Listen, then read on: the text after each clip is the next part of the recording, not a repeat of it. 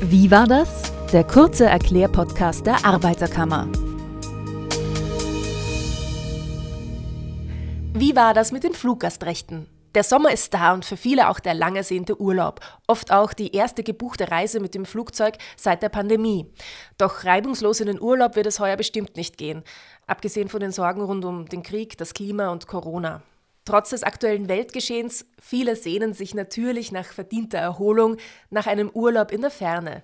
Jedoch etliche Flüge werden derzeit gestrichen oder haben massive Verspätungen durch Personalmangel. Genauso ist viel Geduld gefragt bei den Sicherheitskontrollen am Boden. Das kostet Nerven und Geld. Was also tun, wenn der Flug nicht wie geplant verläuft? Heute zu Gast ist AK-Konsumentenberaterin Magister Sandra Nowak, Leiterin des Referats Digitalisierungs- und Freizeitdienstleistungen der Arbeiterkammer Niederösterreich. Also genau die Expertin, die ich zum Thema Fluggastrechte befragen darf. Hallo Sandra. Guten Morgen, hallo. Morgen, hallo. Sandra, die Erholung im Urlaub wird diesen Sommer vermutlich noch nicht mit dem Reiseantritt beginnen. Chaos herrscht jetzt schon an den meisten Flughäfen. Das ist ärgerlich für Reisende und natürlich, das darf man nicht vergessen, auch für die Bediensteten der Fluggesellschaften. Aber als Fluggast hat man leider auch den Nachteil, dass man vermutlich nicht über all die Rechte Bescheid weiß, vor allem wenn man gerade von einem Flugausfall oder einer Verspätung überrumpelt wird. Ich würde dir gerne ein paar Fälle schildern, um mit dir zu erörtern, was man dann im konkreten Fall tun soll. Also gleich als erste Frage, was soll ich tun, wenn ich erfahre, dass mein Flug Verspätung hat?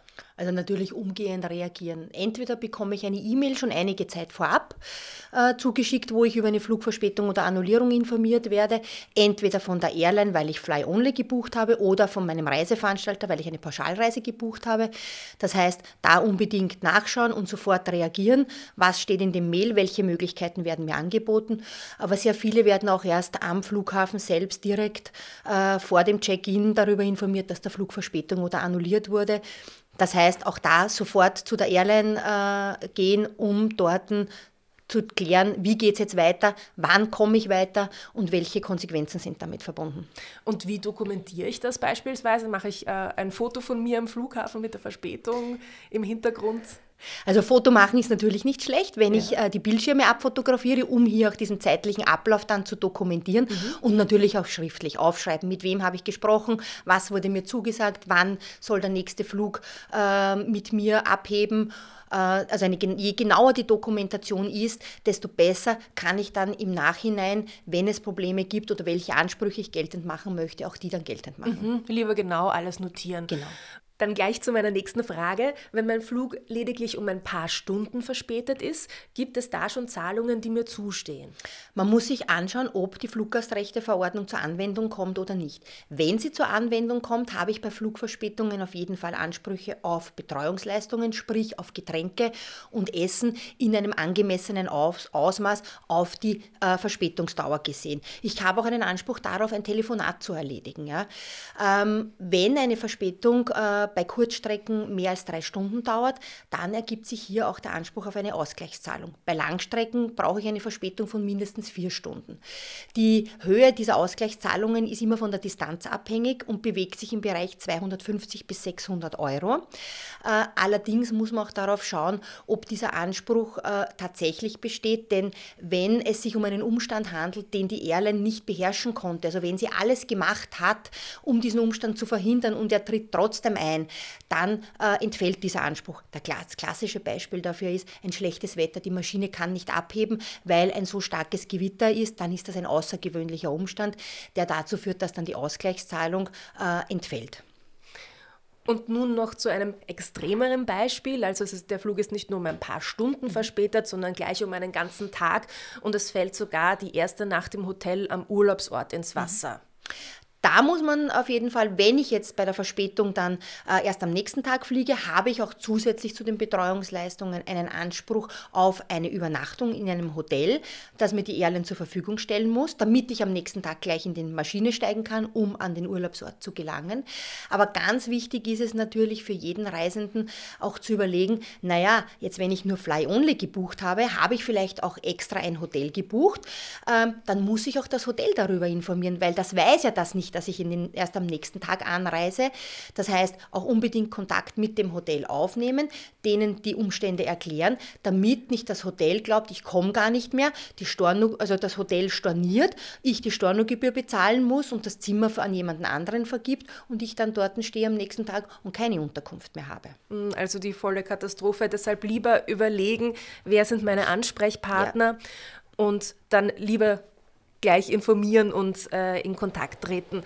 Und wer ist generell äh, mein Ansprechpartner, mein erster, wenn ein Flug Verspätung hat? An, was, an wen sollte ich als erstes denken? Also auf jeden Fall einmal an die Airline, weil die ist ja diejenige, die mir dann auch sagen muss, wann geht es wieder weiter.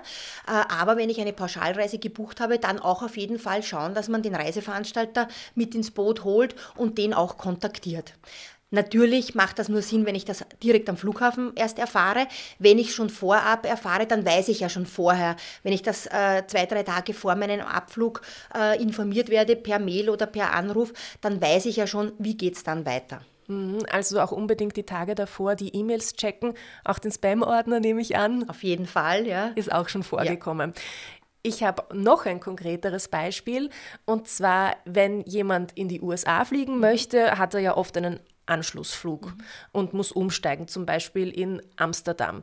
Wenn jetzt mein Flug von Wien nach Amsterdam schon derart Verspätung hat, dass der Anschlussflug in die USA verpasst wird, ähm, was kann ich dann tun? Bleibe ich dann auf den Kosten für den Anschlussflug sitzen? Also nein, die Airline muss sich natürlich um den Weitertransport kümmern. Und wenn ich eine Pauschalreise gebucht habe, muss sich der Reiseveranstalter darum mhm. kümmern. Der muss schauen, dass ich dann so schnell wie möglich von Amsterdam nach Amerika weitertransportiert werden kann. Und auch da gilt wieder, man muss natürlich klären, kommt die Fluggastrechteverordnung zur Anwendung oder nicht. Und wenn ja, dann ergeben sich daraus auch wieder Ansprüche, die man dann im konkreten Einzelfall prüfen muss. Da kann es ja dann natürlich auch passieren, dass das Gepäck in den USA nicht ankommt, weil eben dieser Anschlussflug verpasst wurde oder sich da was geändert hat. Was sollte ich da am besten tun? Naja, also ganz wichtig ist, dass man das auf jeden Fall gleich am Flughafen nachweislich schriftlich reklamiert.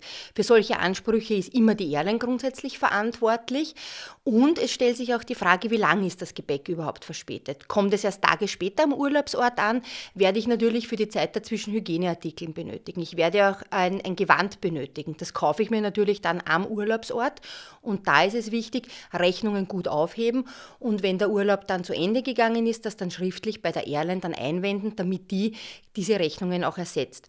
Für den Fall, dass die Airline äh, sich nicht verantwortlich fühlt für den Ersatz dieser Ansprüche, ist es ratsam zu schauen, ob man vielleicht eine Gepäckversicherung hat, die in diesen Fällen einspringt. Oftmals ist das im Rahmen von Kreditkarten schon mitversichert oder wenn man Vielreisender ist, hat man unter Umständen eine Jahresversicherung, die das auch dann decken könnte. Mhm, danke für den Tipp.